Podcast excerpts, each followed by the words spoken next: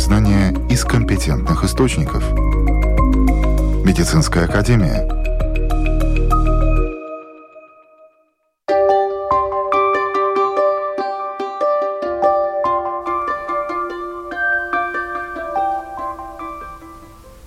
Здравствуйте, с вами Марина Талапина. Сегодня на Латвийском радио 4 начинает свою работу новая программа «Медицинская академия». О вопросах здоровья здесь говорят профессионалы. Сегодня профессор Инар Логина расскажет о COVID-19 и болях, а доктор Илья Драгунов сообщит, почему важно всем делать тесты на ВИЧ. Кроме советов врачей, вы также услышите новости медицины. Скачивайте новое мобильное приложение «Латвия с радио» и слушайте нас в своем телефоне в любое время и в любом месте.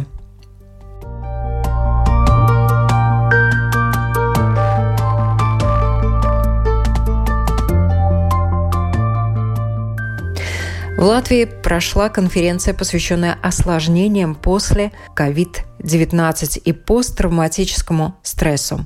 Профессор Рижского университета имени Паула Страдани, невролог и алголог Инара Логина рассказала о болях, которые могут возникать во время заболевания, также и проявляться после.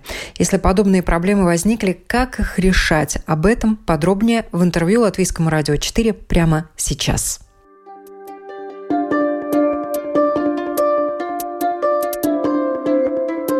Боли и коронавирус боли и как симптом, и боли уже как последствия mm-hmm. коронавируса. Э, да, коронавирус. Мы сегодня обсуждаем эту проблему в конференции, осложнения, проявления и так далее.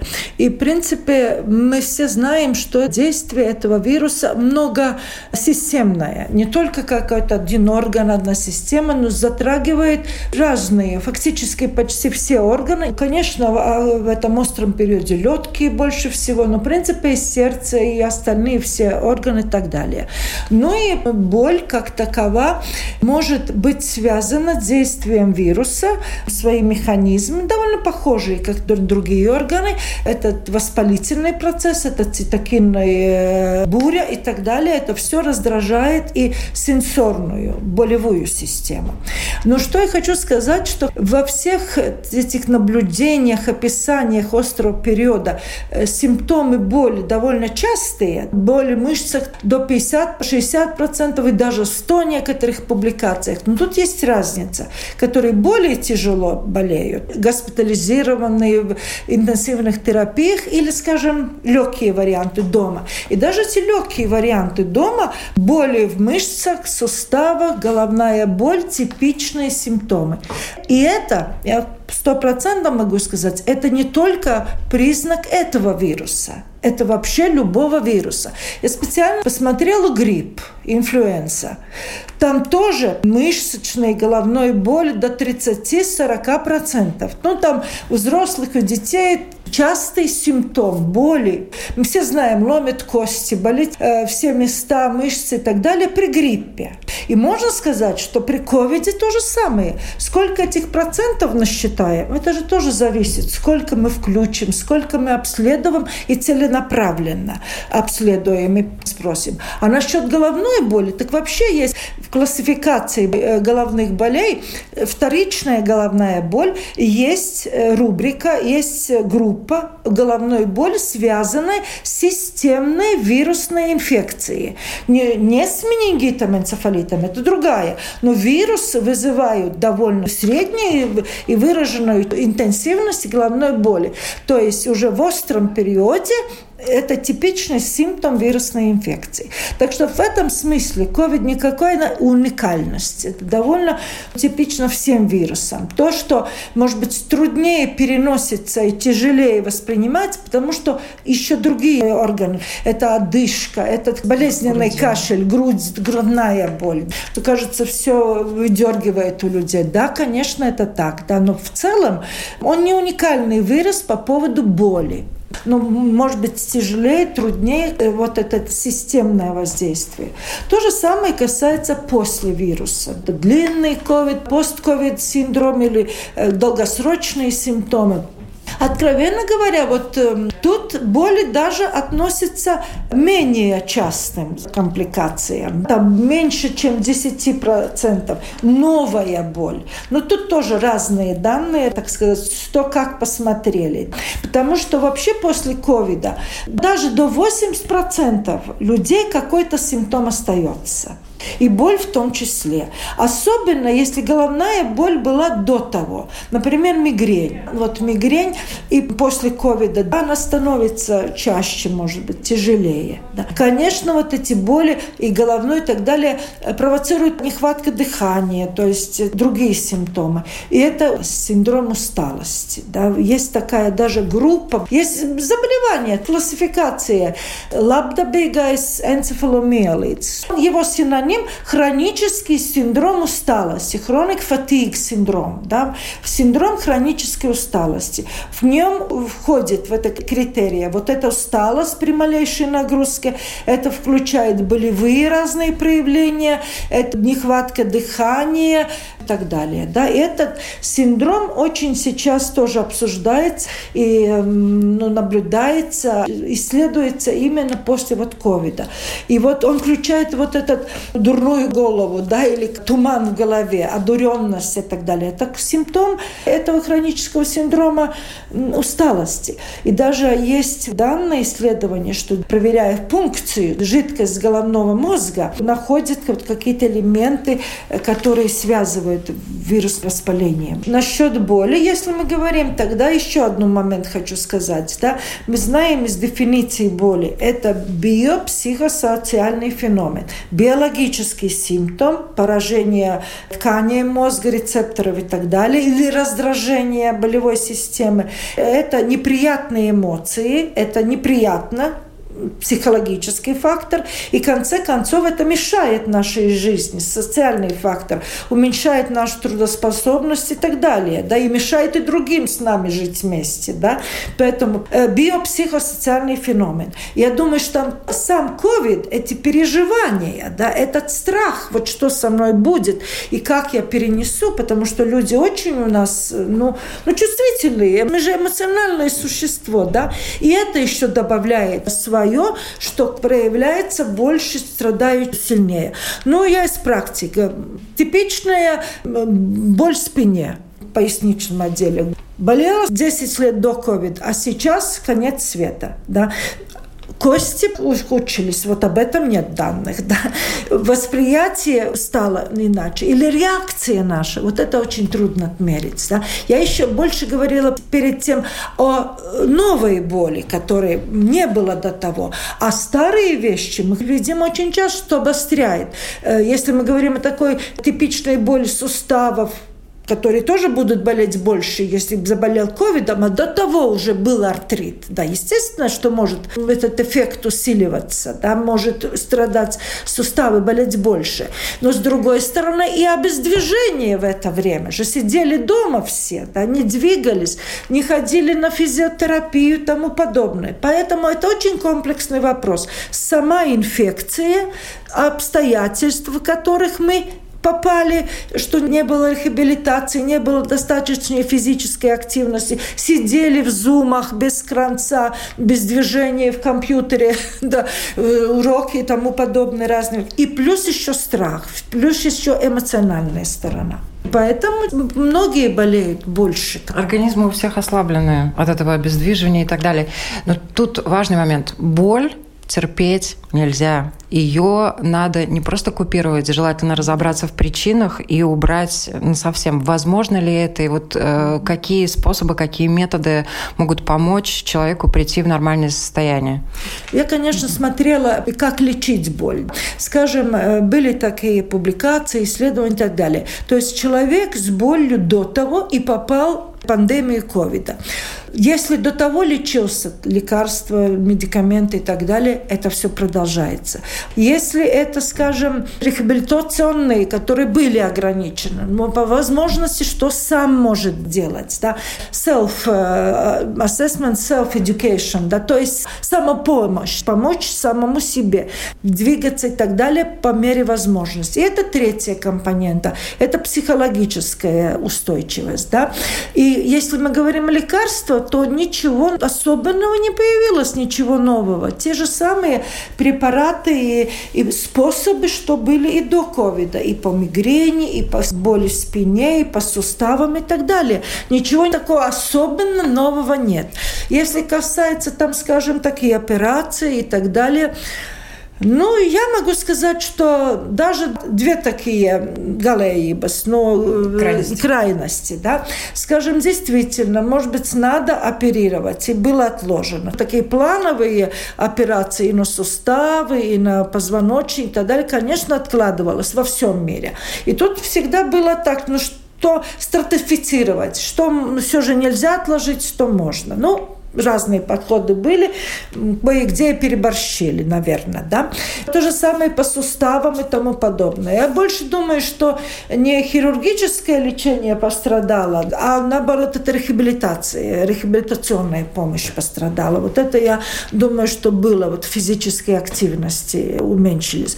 Но с другой стороны, варианты, когда нормальное самоизлечение организма. У меня такой чуточку даже комический случай март прошлого года, 21 года, ко мне на прием пришла женщина, ой-ой-ой, надо третий магнитный резонанс, куда пропала грыжа диска. То есть в 2020 году она заболела болью в спине, нашли грыжу диска, поражением корешка. Это по рассказу так и соответствовало. И было назначено на ранних сроках операции. В связи с карантином все отложилось. Но пришел конец года 20-го, что-то уже пошло. Ей стало лучше за это время. Но все же она сделала магнитный резонанс, проверила, ужас, грыжа пропала. Да? Нет грыжи больше. И она пришла еще к врачу третьему, даже четвертому, не знаю, ну, чтобы еще раз сделал магнитный резонанс. Куда пропала грыжа?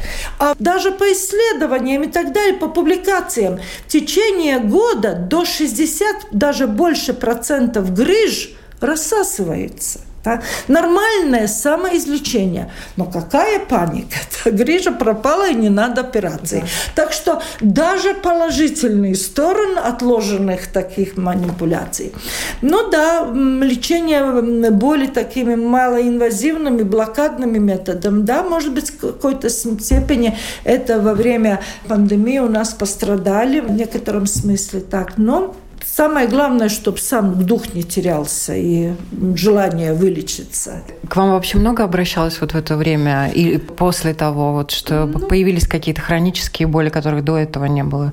Ну, было, да. Я не могу сказать, потому что, ну, знаете, прием особенный, да, прием врача боли. Было, было, конечно, было, с новыми симптомами, и вот нервные боли, и остальное, угу. да, было. Но больше всего старые вещи обострились. Мне кажется, что это намного больше было. Скажем, то уже до ковида было. Все хотелось писать. Да, до ковида и еще вакцину, да. Спина до вакцины болела, но вот после вакцины обязательно. Я чуть иронизирую, да, потому что я думаю, что очень мы перебарщиваем с этими последствиями после вакцины. И если мы говорим о каких-то публикациях, о исследованиях и так далее, ведь все компликации вакцин всегда активно надо сообщать об них. Или удаленном вопросник и так далее. То есть акцентирует мое внимание. Да? У меня до уже вакцины сустава болели. Ну, конечно, что они болят и после после вакцины. А реакция на это неадекватная очень часто. У всех руки болели? Да, вот именно. Мне тоже как-то спросили, у вас были осложнения после вакцины? А я говорю, даже не заметила, мне некогда было. И в завершение совет людям, у которых острая боль появилась во время того, как они заболели, или постковидный синдром проявился болевыми ощущениями? Насчет боли, значит, Первое, не конец света. Надо с этим бороться, надо успокоиться. Очень много самоизлечение проходит сами по себе. И ждать, просто ждать. Так и пишут рекомендации. Ждать, наблюдать. А острый период, физическая нагрузка минимум 10 дней, надо ограничения. А потом, скажем, можно активизироваться, лекарства, физикальные методы, физиотерапии, делать, что можно сам, помощь врача, помощь реабилитации все вместе.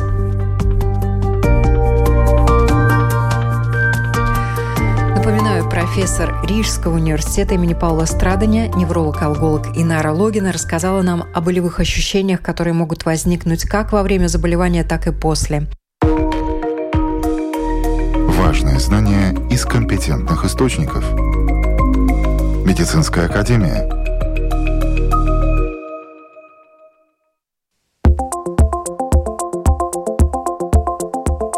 Новости медицины. Самый долгий ковид в мире зафиксирован медиками Великобритании. Пациент страдал от этого заболевания в течение 16 месяцев.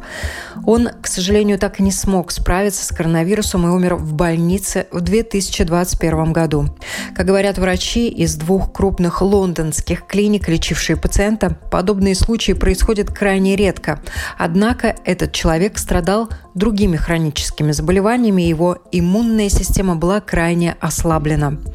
Пациент впервые заболел ковидом в начале 2020 года, когда пандемия только начиналась. Затем в течение 72 недель заболевший много раз оказывался в больнице как для планового обследования, так и для лечения. Все это время его анализы на COVID-19 оказывались положительными. Всего он их сделал около 50 раз. По мнению врачей, речь шла именно об одном длительном заболевании, а не о повторных случаях инфицирования. Такие выводы были сделаны после тщательного изучения тестов пациента.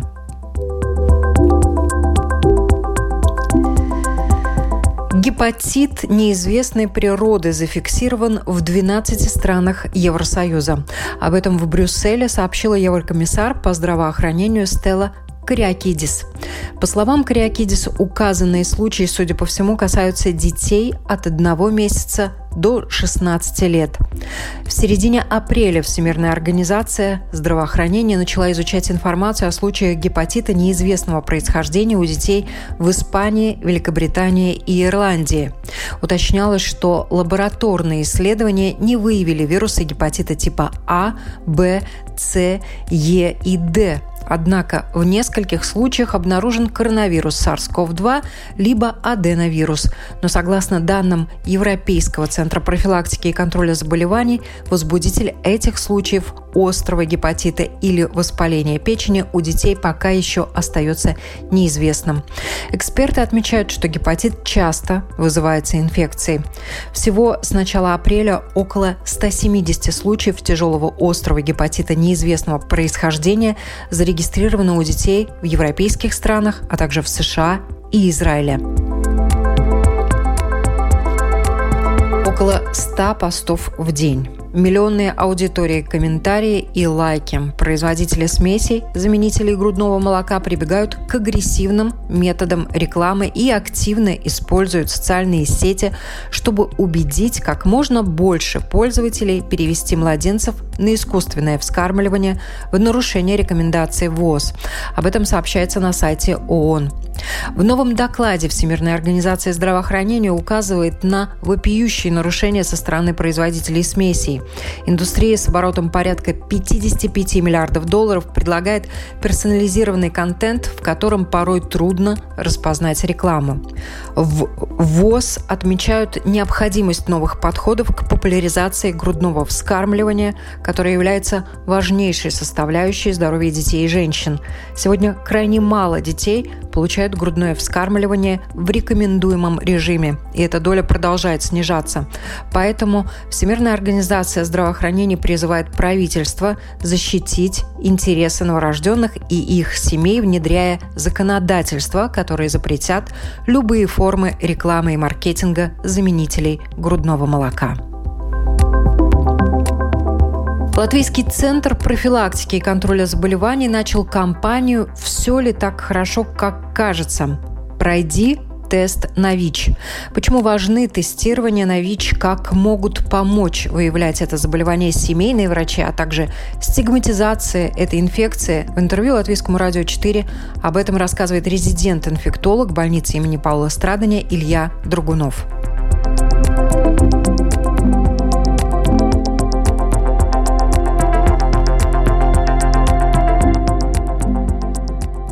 Ежегодно в Латвии ВИЧ-инфекция диагностируется в среднем у трех э, сотен человек. Это много или мало? О чем говорят эти цифры специалистам? К сожалению, в случае с Латвией это плохо. Учитывая, если мы переводим эти цифры на 100 тысяч населения, к сожалению, из-за этого мы и выходим на это второе место в Европе по э, числу новодиагностированных ВИЧ-инфекций.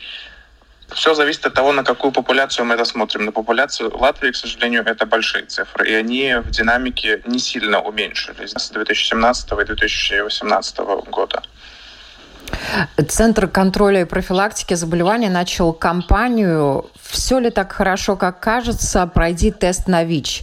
Название очень говорящее. Вот почему главный вопрос кампании «Все ли так хорошо, как кажется»?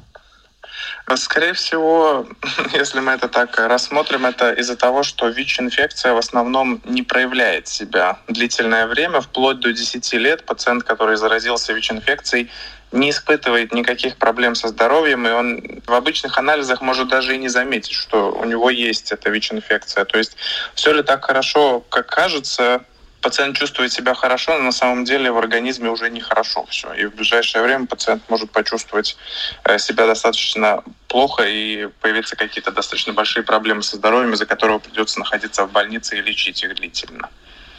Сам тест на ВИЧ, что он из себя представляет? Это, по сути, обычный тест крови.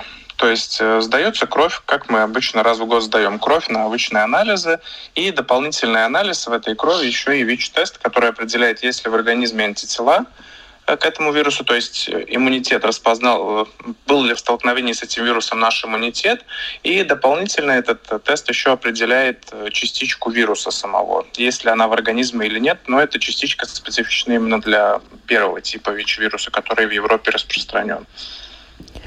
А кому бы вы рекомендовали делать эти тесты? Может быть, в обязательном порядке и с какой частотой?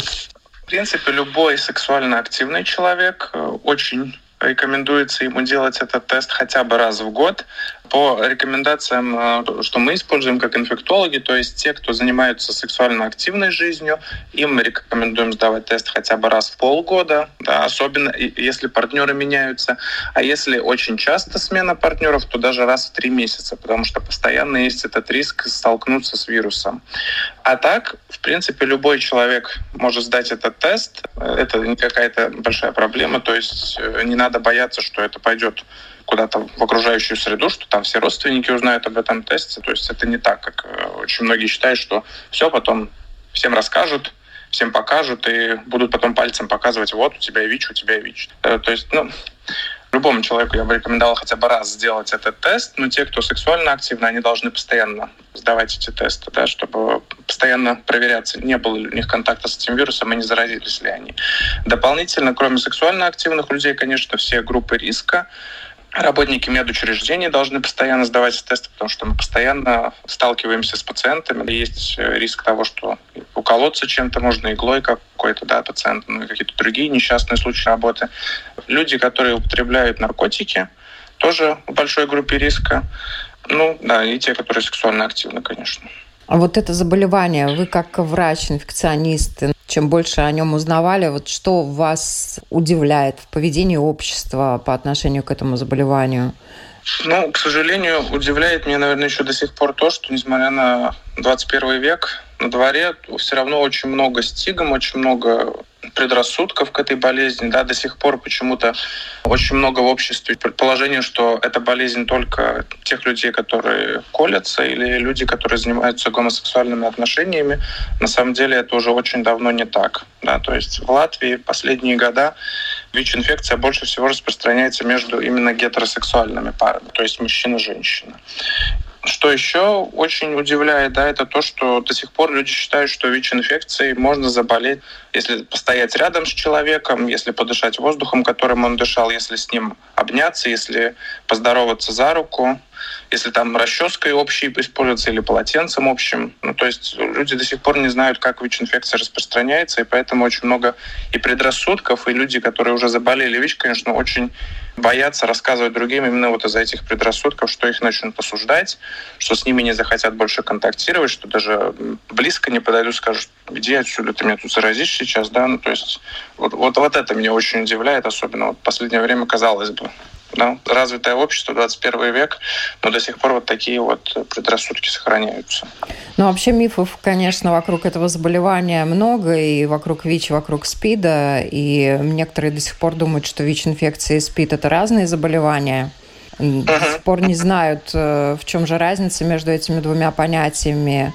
СПИД – это синдром приобретенного иммунодефицита человека, а заключительная стадия ВИЧ-инфекции – Иммунодефицит – это невозможность организма справляться с различными бактериями, вирусами, грибковыми возбудителями, онкологическими заболеваниями, вследствие чего, конечно, организм ВИЧ-инфицированного человека становится полностью беззащитным, что самое такое страшное для человека, который не лечится. Но на самом деле, по-моему, сейчас вот как раз э, все говорят, даже есть э, люди очень известные, которые живут с ВИЧ и живут э, благополучно именно как раз потому, что они его практически победили, они его держат полностью под контролем. Угу. Вот это достижение сегодняшней медицины. Да, скажем так, э, если раньше казалось, да, что ВИЧ это терминальная болезнь, заболел и умер, то сейчас у нас очень много эффективных лекарств, и в Латвии этим может тоже гордиться. У нас действительно одни из лучших показателей доступности этих лекарств во всей Европе. То есть новейшие лекарства в Латвии доступны, и если их принимать регулярно, э, регулярно ходить на визиты к э, лечащему инфектологу, который наблюдает за этим пациентом, да, сдавать анализы, продолжать принимать лекарства, не пропускать, то, в принципе, эти люди живут полноценную жизнь. Если вирус, так скажем, подавляется в организме с помощью этих лекарств, то человек продолжает жить, как он жил раньше. В принципе, единственная разница в том, что ему надо каждый день пить таблетки. Есть э, еще, к сожалению, такие мифы об этом заболевании, что анализы на ВИЧ-инфекцию бывают ошибочными. По поводу качества тестов э, пару слов. Э, да, в практике мы сталкиваемся очень редко, что ВИЧ-тест может быть ложноположительный. Это такое самое, самое неприятное, наверное, что было бы. Что хорошо, то что все ВИЧ-тесты, которые положительные, оказываются, их всех тестируют еще раз. Да? Эту же кровь присылают э, в референтный центр Латвии, то есть в инфекологический центр Латвии, где проводят углубленный э, анализ этого теста, еще раз тестируют на разных системах и убеждаются практически со стопроцентной вероятностью, действительно это тест положительный или нет. Поэтому не надо э, беспокоиться, что если первый тест положительный, а, но человек полностью уверен, что у него не мог быть никакого контакта да, с ВИЧ-инфекцией, то, ну, в принципе, тогда это, не надо этого бояться, потому что тест будет перепроверен обязательно в инфекологическом центре, и только тогда придет заключение, положительный ли это ВИЧ-тест или нет.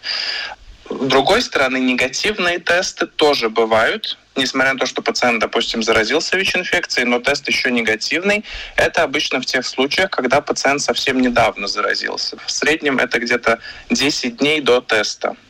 Поэтому, если у пациента есть факторы риска того, что он мог заразиться ВИЧ-инфекцией в последнее время, его тест негативный, но он каким-то образом попал на консультацию к врачу или, допустим, к специалисту-инфектологу, тогда мы рекомендуем повторить этот тест где-то через две недели, через четыре недели, потому что тогда уже будет яснее, действительно ли не было контакта с ВИЧ или все-таки случилось заражение.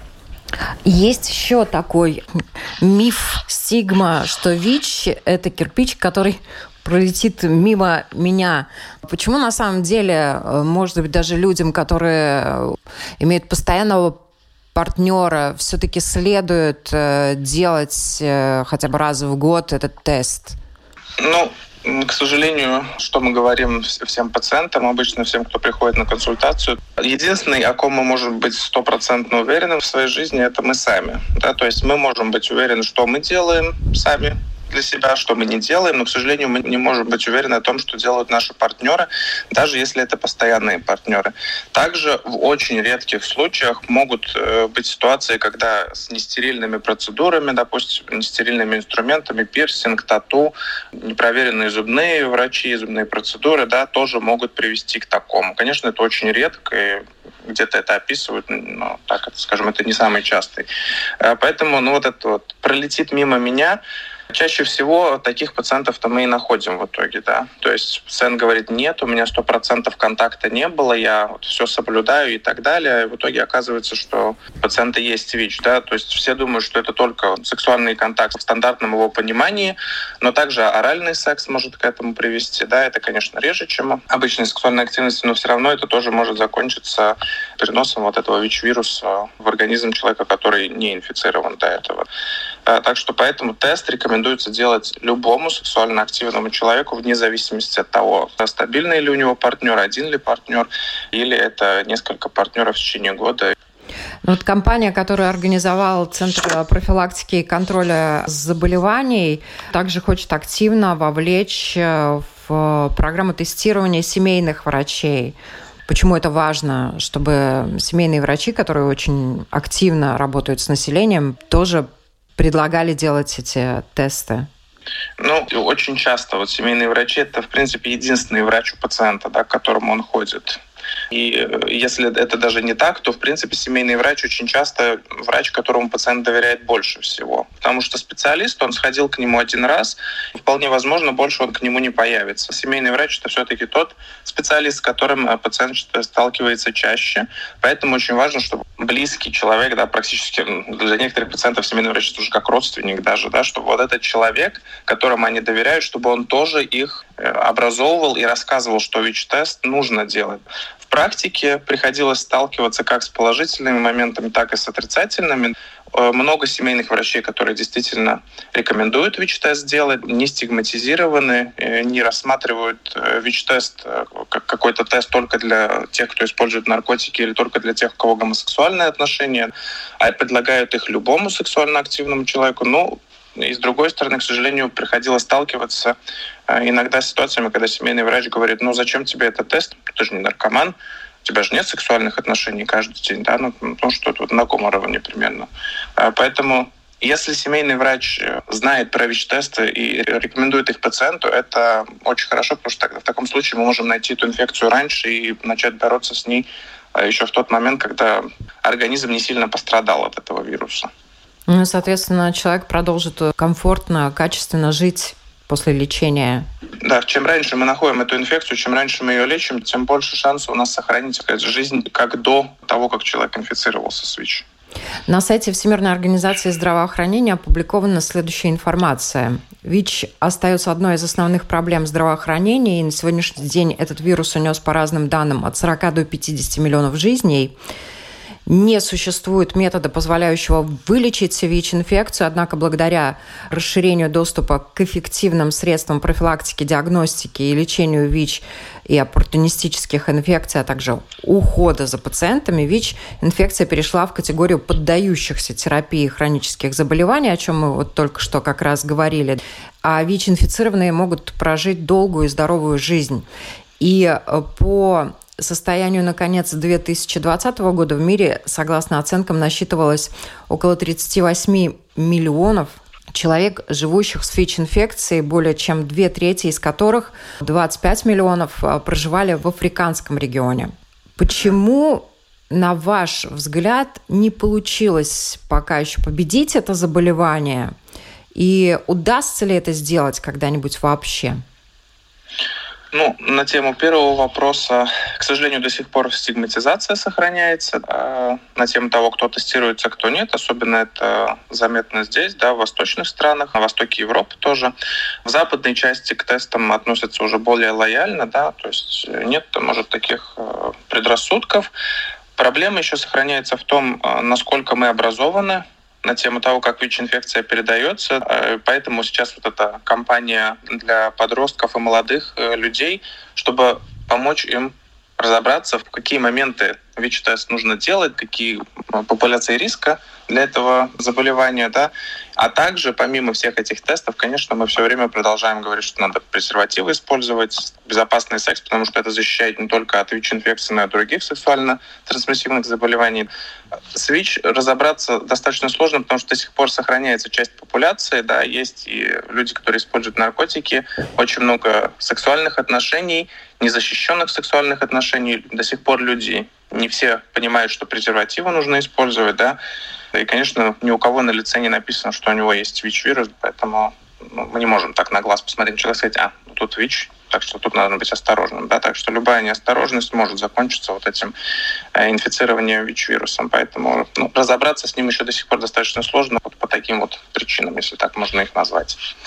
А, на тему того, какое будущее нас ждет, конечно, вакцины пытаются разрабатывать как против любых болезней особенно таких, которые уносят жизни миллионов людей и объявлены пандемией, в принципе, ВИЧ это уже пандемия во всем мире большая проблема.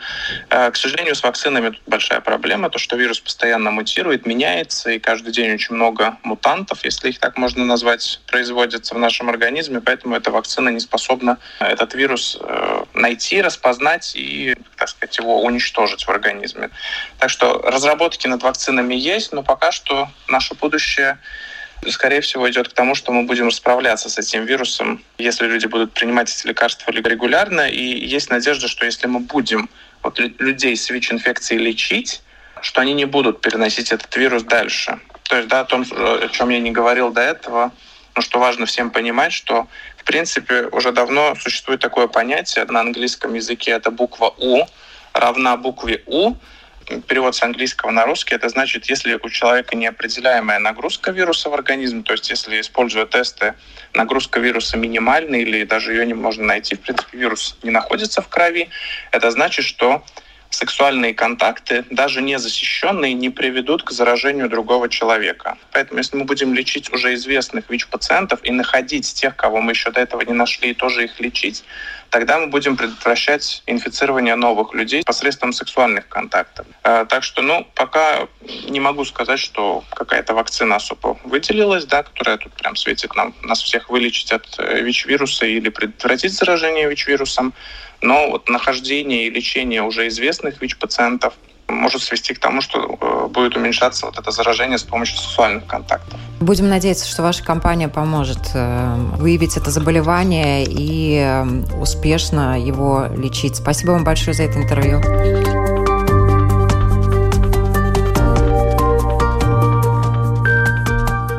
На вопросы Латвийского радио 4 отвечал резидент-инфектолог больницы имени Павла Страдания Илья Дрогунов. Уважаемые слушатели, спасибо, что были с нами. Нашу программу можно найти на сайте lr4.lv, а также в подкастах практически на всех платформах, включая Spotify, Google и Apple Podcast, а также скачивайте новое мобильное приложение «Латвия с радио» и слушайте нас в своем телефоне в любое время и в любом месте. С вами была Марина Талапина.